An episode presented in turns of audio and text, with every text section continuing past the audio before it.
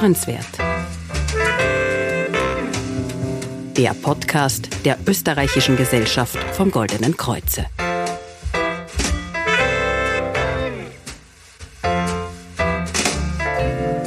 Ja, hallo und herzlich willkommen bei Hörenswert, dem Podcast der Österreichischen Gesellschaft vom Goldenen Kreuze. Ich bin Denise Seifert und in unserem heutigen Podcast geht es ums Thema Leberfasten. Ja, die Leber ist eines unserer wichtigsten Organe. Sie entgiftet und verteilt die Energie, die wir aus der Nahrung beziehen in unserem Körper. Wenn sie regelmäßig mehr Energie erhält, als wir verarbeiten können, dann lagert sie diese überschüssige Energie in Form von Fett ein. Sie wird zur Fettleber. Welche Folgen das für unsere Gesundheit hat und wie wir unserer Leber mit Leberfasten etwas Gutes tun, darüber spreche ich heute mit Magister Tina Gensthaler. Sie ist Ernährungswissenschaftlerin und leitet gemeinsam mit ihrem Mann Primar Dr. Karl Gensthaler das Institut Ästhetika Med. Frau Gensthaler, von einer Fettleber spricht man ja, wenn sich die Fetttröpfchen in den Leberzellen ablagern. Und die Ursache für die Fettleber ist oft die Fettleibigkeit oder eben auch der übermäßige Alkoholkonsum. Jetzt gibt's neben dieser klassischen Fettleber, die wir alle kennen, aber auch die nicht alkoholische Fettleber. Und die gehört weltweit zu den häufigsten chronischen Lebererkrankungen. Circa 30 Prozent, also jeder Dritte in der europäischen Bevölkerung, leidet an dieser Erkrankung. Wie kommt es dazu? Wie äußert sich diese nicht-alkoholische Fettleber und was ist denn das Gefährliche daran? Also die nicht-alkoholische Fettleber äußert sich äh, teilweise unerkannt. Man hat die erste Zeit eigentlich keine Beschwerden. Es ist eine langsam entwickelnde chronische Erkrankung der Leber und äh, es ist so, dass äh, Müdigkeit, Abgeschlagenheit äh, eventuell auftreten können. Manchmal hat man einen Schmerz im rechten Oberbauch durch eine Kapselspannung der Leber selber, die sich vergrößert durch das Einlagern des Fetts. Aber im Grunde ist es ähm, etwas, das also sehr häufig völlig unerkannt bleibt mhm. und erst durch ärztliche Diagnostik dann äh, diagnostiziert wird. Wie kommt es überhaupt dazu, dass die Leber so viel Fett einlagert? Das Problem ist unsere äh, derzeitige Ernährungssituation. Das heißt, wir ernähren uns hyperkalorisch, zu viel Gesamtenergie, die wir zuführen. Und die Nährstoffrelation ist auch zu sehr in Richtung Kohlenhydraternährung. Und das führt eben dazu, dass eben der Körper dann diese überschüssige Mehrenergie nicht mehr verwerten kann, sondern als Fett speichern muss. Mhm. Was ist denn das Gefährliche, wenn jetzt diese Fettleber unerkannt bleibt?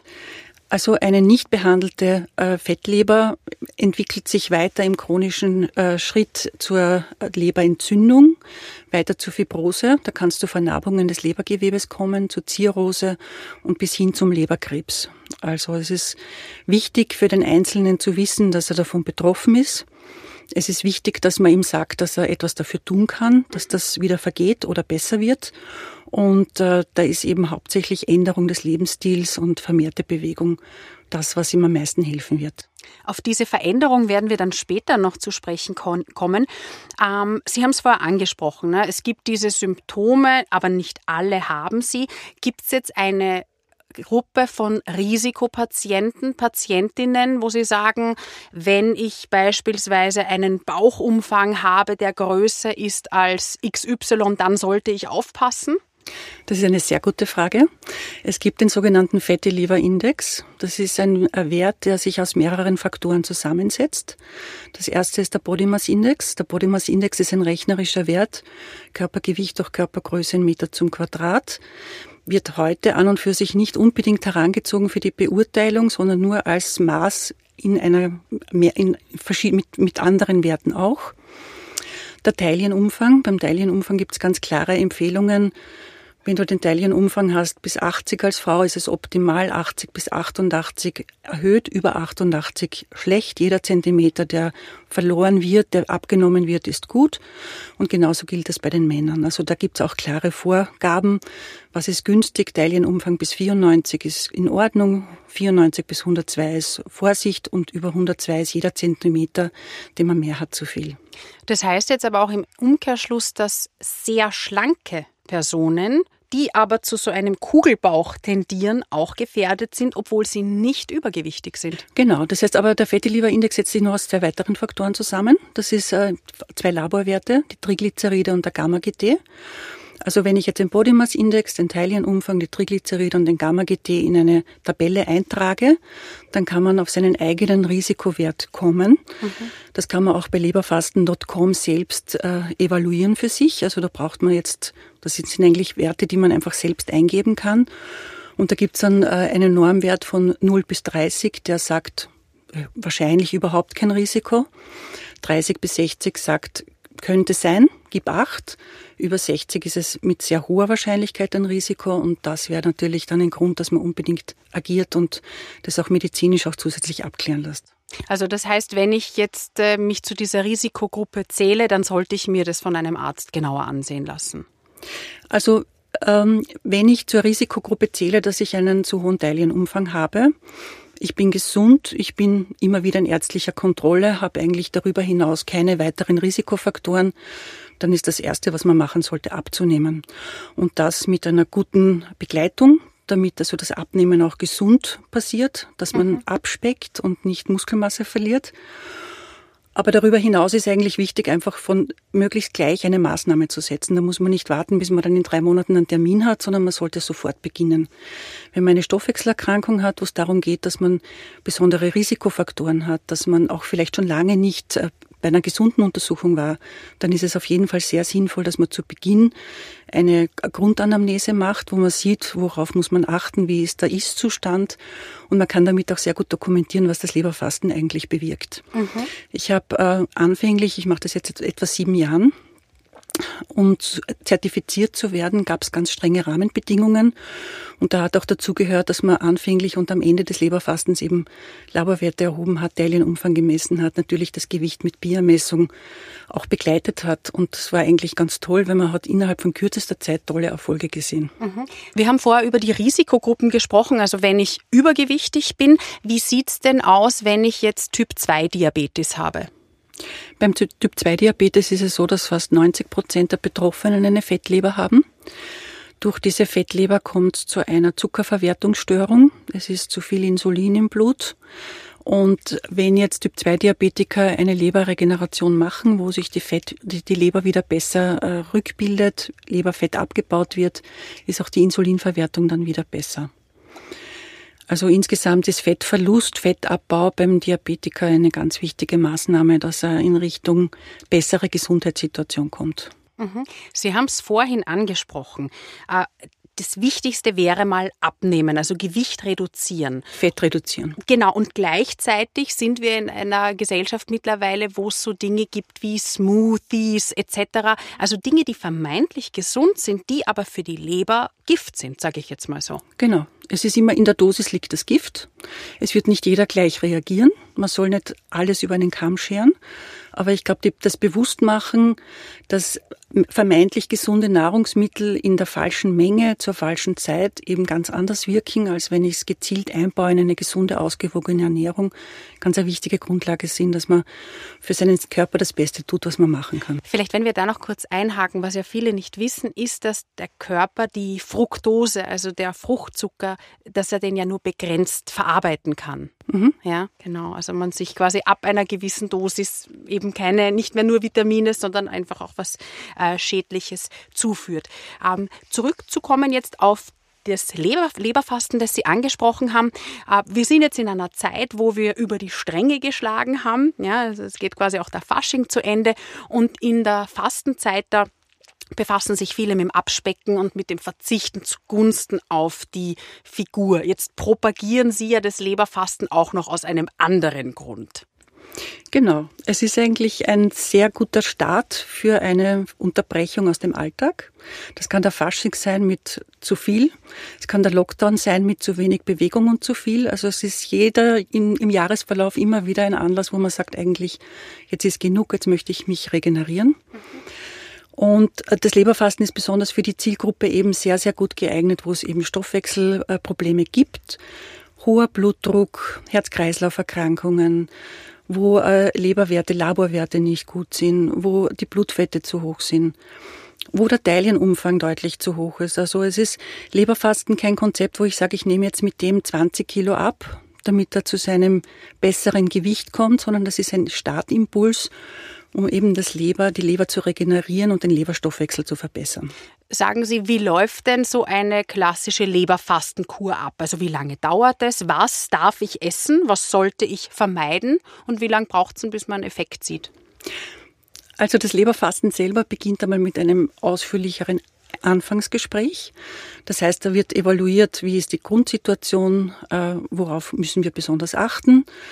Und äh, dann würde der Start eigentlich so ausschauen, dass man zwei Wochen Leberfasten möglichst konsequent durchzieht. Das bedeutet, man hat äh, in diesen zwei Wochen dreimal am Tag einen speziellen Shake, der für diese Leberfasten entwickelt wurde. Das ist ein Eiweißshake, der mit Molke-Milcheiweiß, äh, also Molke-Milcheiweiß beinhaltet, der äh, Ballaststoffe Beta-Glucan und Inulin hat und weitere leberaktivierende Inhaltsstoffe Omega-3, L-Carnitin, Taurin.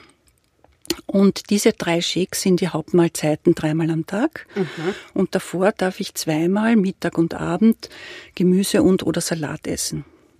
Das ist, äh, klingt im ersten Moment ein bisschen hart, wenn man sich denkt, oh, da wird mir was fehlen. Es ist aber nach kurzer Eingewöhnungszeit, wenn man sich auf das einmal einlasst, so, dass man eigentlich das Gefühl hat, ich bin gut satt, weil der Eiweißshake macht sehr, sehr gut satt. Mhm. Ist auch kein herkömmlicher Eiweißshake, wurde schon versucht zu kopieren, gibt's aber nicht in dieser Art. Mhm. Und äh, die Gemüse- und Salatmahlzeiten können sehr abwechslungsreich gestaltet werden. Und wenn jemand sagt, eigentlich, ich will das nicht, ich bin eher so der, der Minimalist und mir reicht ein Teller Salat, ist das auch in Ordnung. Mhm. Warum das Gemüse wichtig ist, ist eigentlich ähm, aus mehreren Gründen. Erstens einmal ist es wichtig für die Darmbakterien. Die mhm. brauchen Futter. Dann ist es auch sehr wichtig, einfach, dass man das Gefühl hat, man kriegt was Gutes zum Essen. Das kann man liebevoll zubereiten. Man kann es würzen mit frischen Kräutern, mit einem Kaffeelöffel Öl, Essig, Zitronensaft. Also es ist eigentlich eine sehr angenehme Eingangsmahlzeit bei der Hauptmahlzeit. Und ähm, dann ist es so, dass man eigentlich auch für späterhin äh, das Bewusstsein schafft, und das ist mir als Ernährungswissenschaftlerin auch sehr wichtig, dass ich in dieser Leberfastenzeit die Leute schon ein bisschen drauf konditioniere, okay, Gemüse und Salat gehört eigentlich zur Mahlzeit dazu. Mhm. Und das ist bei Frauen weniger das Thema als bei Männern. Ich erlebe das ganz oft. Männer machen sehr gern Leberfasten. Erstens haben sie manchmal ein schlechtes Gewissen, denken sich jetzt durch was für meine Gesundheit. Und zweitens ist es überschaubar. Es ist jetzt nichts, wo ich als es ist kein Langzeitprojekt. Ich mhm. weiß, wenn ich zwei Wochen das gemacht habe, habe ich einen nachhaltigen Effekt. Mhm. Und die wollen eigentlich nicht oft, oft nicht so gern Gemüse und Salat essen ist nicht immer so dieses, ja, das ist kein Problem, sondern eher, mh, naja, schauen wir mal. Mhm. Und nach den zwei Wochen ist es dann so, dass sie eigentlich sagen, ich war überrascht. Ich habe Gemüse eigentlich zubereitet, wie ich es vorher noch nicht gemacht habe. Es hat mir geschmeckt und das werde ich weitermachen. Und das ist auch ein sehr, sehr toller Effekt, muss ich sagen, wo man dann sagt, das ist so ein sensibilisiert auf ein gesünderes Essverhalten. Wie ist denn das jetzt? Weil Sie gesagt haben, na, das macht es eine Initialzündung, einen Start. Äh, aber wenn ich dann jetzt wieder klassisch zu meinem Leberkässemmel und zu meinem Bier zurückkehre, ist ja der Effekt wahrscheinlich sehr schnell wieder vorbei, oder? Äh, es ist etwas, was nachhaltig ist. Also ich kann beim Leberfasten nachher, also wir haben ja wie gesagt die Laborwerte, wir haben Blutdruck, wir wissen, wie sich auch die Entwicklung des, des Bauchumfangs verändert sieht man noch einige Zeit nachher deutliche Verbesserungen. Aber ich muss schon sagen, natürlich, wenn man alles wieder gleich macht wie vorher und zu viel isst, zu viel Kohlenhydrate isst, zu fett isst, wird man auch wieder zunehmen und auch wieder seine schlechteren Ausgangswerte bekommen. Mhm. Also es sollte schon ein gewisses Wachrütteln sein. Ich möchte jetzt eigentlich bewusst etwas für mich, meine Gesundheit und auch meine Lebenszeit machen, weil das einfach ein wichtiger Beitrag dazu ist. Von wem wurde denn das Leberfasten entwickelt? Das sind zwei. Äh, hm. Das Leberfasten wurde entwickelt von zwei, von einem Mediziner, einem Internisten, dem Dr. Hardy Walle, und einem Ernährungswissenschaftler, dem Dr. Nikolai Worm. Der ist eigentlich der, der Begründer des Leberfastens. Er begleitet mich seit meiner Studienzeit. Er ist auch Ökotrophologe und hat zu, schon zu Zeiten, wo das eigentlich ähm, äh, noch kein Thema war, Dinge thematisiert, die seiner Zeit voraus waren. Sprich, er hat über Logi, er hat Logik gegründet, er hat über Vitamin D-Mangel geschrieben. Da war der Vitamin D-Mangel bei uns noch gar nicht wirklich in aller Munde.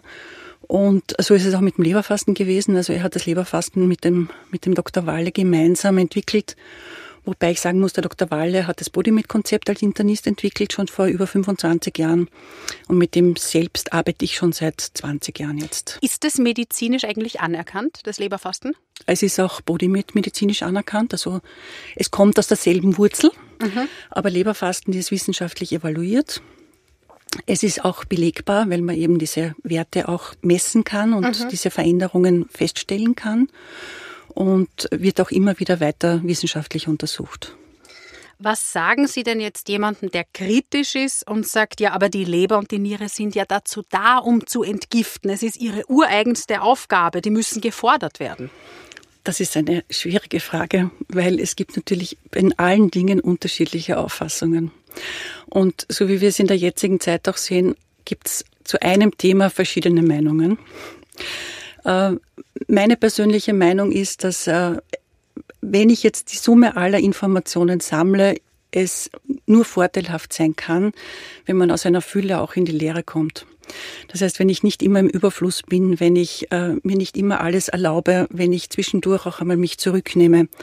Das macht den Geist fitter und es macht auch die, die Sensibilität für Geschmack, für eigene Bedürfnisse viel, viel besser. Ja. Wohin kann man sich jetzt wenden, wenn man Blut geleckt hat, wenn man interessiert ist? Also es gibt viele Zentren mittlerweile, Gott sei Dank, die das anbieten. Es ist immer ein Konzept, das von Ärzten begleitet ist.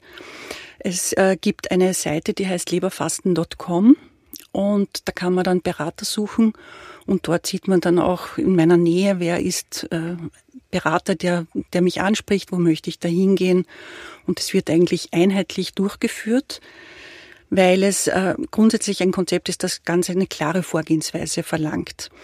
Was ein bisschen unterschiedlich ist, wenn man bei der Beratersuche schaut, ist, dass eben manche es als Arztpraxen anbieten, wo das Leberfasten im vorderen Fokus steht und dann das weiterführende Abnehmen eigentlich nicht mehr so das Thema ist.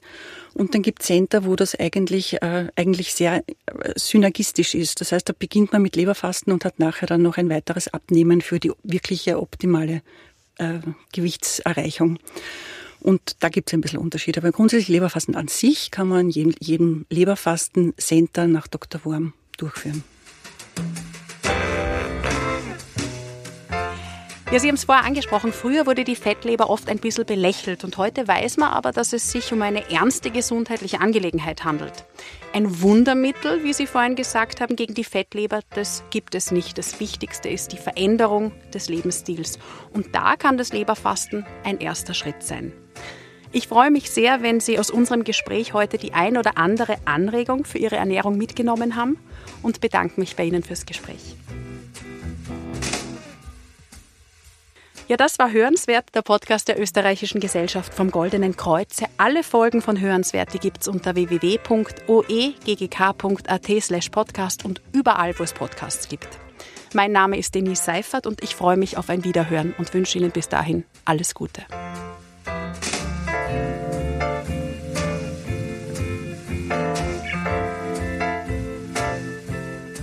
Sämtliche Folgen von Hörenswert finden Sie unter www oeggk/podcast und überall, wo es Podcasts gibt.